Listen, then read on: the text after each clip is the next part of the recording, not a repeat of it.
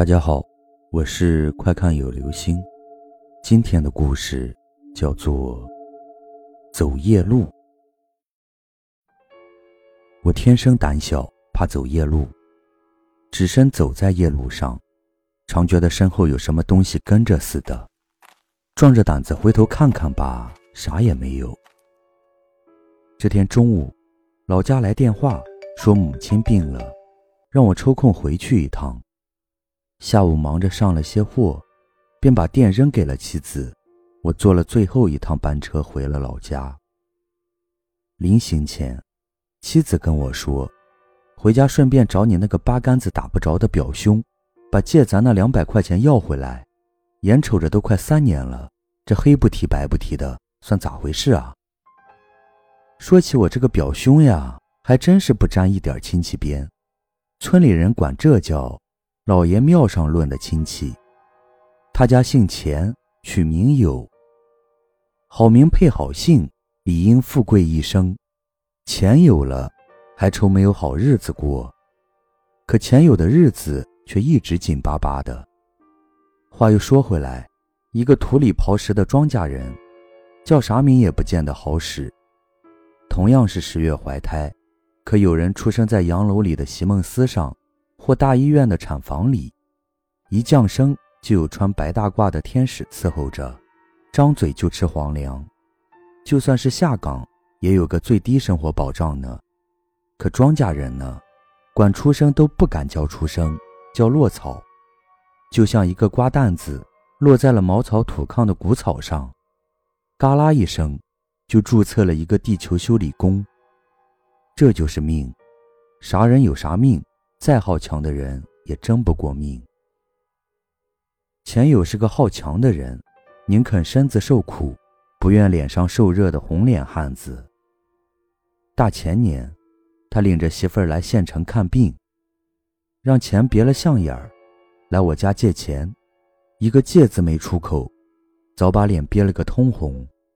等他借了两百块钱往外走时，还不住地重复说：“等完了秋。”就把钱送来，以致不留神让门槛子给绊了脚，一下趴在了结石台上，嘴里还在说呢：“等完了秋就把钱送来。”可至今都完了两个秋了，钱也没送来，且连个话都没有。为这事儿，妻子没少抱怨我。班车只通到乡里，离老家还有七八里的山路要走。我出身农家，在山里长大，走路倒不犯愁，只是这时天已黑了，孤身一人走夜路，心里有点发虚。按说我已是出了四十奔五十的人了，早已过了不惑，眼瞅着快知天命了，可偏就改不掉疑神疑鬼的怪毛病。走着走着，就觉得被什么东西跟上了，你快走，他就紧追。你慢行，他也忙随，我只好停下来，先稳稳神。可身后的脚步声却步步紧逼，我本能的回了头，咋呼的喊了一声：“谁？”脚步声立刻止住了，借着疏淡的星光，我看到了一张模模糊糊的脸，模糊脸叫了一声“表弟”，我的心里扑通一下落实了。细看了看。认出是钱友，便忙叫了声表兄。钱友说他是专程在这里等我还钱的。说话的空，钱友来到跟前，把钱递了过来。我稍作推辞，他又急赤白脸的把钱塞进了我的衣兜，嘴里不住的说：“都快三年了，再不还就忒不像话了。原说完秋就送去的，不想出了点变故给耽误了，后又想去。”又不便登门，这回总算了了桩心事。我又说了些不急忙啥之类的客套话，便和前友搭伴而行。两人边走边唠家常，倍觉亲切。月亮上来了，洒了一地的清霜。七八里的山路，不知不觉中就走过了大半。远处的几点灯火里，传来了一两声狗叫，一下提醒我。已经到了离家不过三里之遥的上吊岭了。上吊岭是个被人忌讳的凶地方。岭上有棵歪脖子树，树上吊死过人。不过这都是早年间的事了，或是受气的媳妇儿受够了气，或是让生活挤兑的没了出路的汉子，便来这里寻短见。一根麻绳往这歪脖子树上一搭，也不知吊去了多少孤魂野鬼。如今，媳妇儿们早没了受气一说，庄稼汉的日子也越过越好，人们活还活不够呢，谁还会闲着没事儿去寻死上吊啊？可上吊岭这名字却一直沿袭了下来。至于岭上的那棵歪脖子树，以前人们因为它的名字想砍掉它。不料一经斧锯沾身，就有血样的东西流出，只好作罢。也正因为如此，时至今日，人们仍觉得这里阴气太重。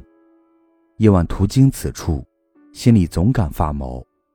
好在今晚是明月当头，又有钱友作伴，我的心里还算踏实。快到那棵歪脖子树下时，我有意放慢了脚步。等身后的钱友跟上来，不想钱友尚未到我身边，歪脖子树下突然冒出了一顶高高的纸帽子，纸帽子下面一张灰白的大脸，大脸的眉眼鼻子模糊不清，却张了血盆大口，口吐血红的长舌头直抵胸前。鬼！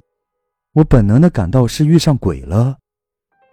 一阵山风吹过，我不由打了个冷战，接着就听到了颤巍巍的话声。过路的听着，我是钱友，想活命，就留下身上的钱财。说话声断断续续，底气不足，宛若游丝，却深深侵入骨髓，让我不寒而栗。恰这时，钱友上前几步，一把抓了吊死鬼的胸脯，喝道：“你刚才说你是谁？敢再说一遍吗？”吊死鬼一下瘫软在地，只给钱友磕头叫爹，直到钱友怒不可遏的喝了声“滚”，才如蒙大赦般的滚了。好个钱友，居然把鬼给吓跑了！我差点就要拍手叫好，却发觉钱友阴沉了脸，忧心忡忡地说：“咱们走吧。”月亮不知啥时候钻进了云里，脚下的山路。和我的心里同时蒙上了一层迷茫。快到村口时，钱友停了脚步，说：“他已不在村里住了，不便陪我进村，就此和我道别了。”穿街过巷的脚步声惊起了一阵狗叫，先是一两家狗叫，紧接着就是全村的狗一起吵嚷。等我伴着狗叫声进家时，母亲正好站在门口张望，母亲骂了一句“冒失鬼”，便开始抱怨我贪了黑，也不知给家里来个信，让弟弟去接接，让人不放心。说话的空，住在西院的弟弟和弟媳过来了。母亲和弟媳忙着给我做饭，弟弟陪着我闲唠些家长里短，东拉西扯之间，我便有意把话头引到了钱友身上。不料没等弟弟搭茬，母亲在厨房抢了话头：“你俩没事提他干啥？”我说：“我今晚和前友搭伴一起回来的。”没等我把话说下去，弟弟的脸上一下没了血色，就听母亲说：“别瞎说，一准是你黑灯瞎火的认错人了。前友早在两年前就没了，是在上吊岭的歪脖子树上吊死的。”这回轮到我吃惊了，不过我并没有觉得怎么害怕，就是一时转不过弯来。饭熟了，我还在呆呆的傻愣着，缓不过神来。母亲一边催着我吃饭，一边说：“没事的，啥事只要是说破了就没事了。再说，你对钱友有恩，他也不是那恩将仇报、不知好歹的人。钱友活着的时候。”可没少在我跟前叨念你的好，说他媳妇儿去县里看病时，多亏了你借给他的两百块钱，可顶了大事儿了。钱有这孩子仁义，媳妇儿也懂事，会过日子。唉，就是老天不长眼，咋就偏让他得了个糟钱的病？为了给媳妇儿治病，钱友也算把劲儿使到家了，花光了家底不算，还拉了一屁股饥荒，可到了也没能把人给治出来，剩下钱友又当爹又当娘，偏偏屋漏又遭连阴雨。好不容易口饥度攒了点钱，又让哪个挨千刀的给偷去了。钱友这孩子的心胸也是忒窄，就为这么点事儿就寻了短见。一个大老爷们儿咋就这么没出息呢？天总比树叶长，打竹板还翻上下呢。他一走倒是省心了，可扔下三个没成家的孩子，这一夜。我失眠了，直到鸡叫三遍时，才酝酿了点睡意。可眼皮子刚觉得发沉，就被谁家传来的一阵哭声惊醒了，好像是村里死了人。恍惚间，似听有人窃窃私语，说死的人胸脯上有五个大黑手印子，是让鬼抓死的。吃早饭的时候，弟弟告诉我说，死的是钱友的大儿子。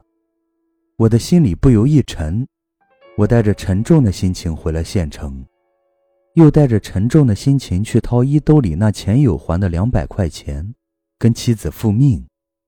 可掏了半天，只掏出了一把纸灰。好了，这就是今天的故事，走夜路。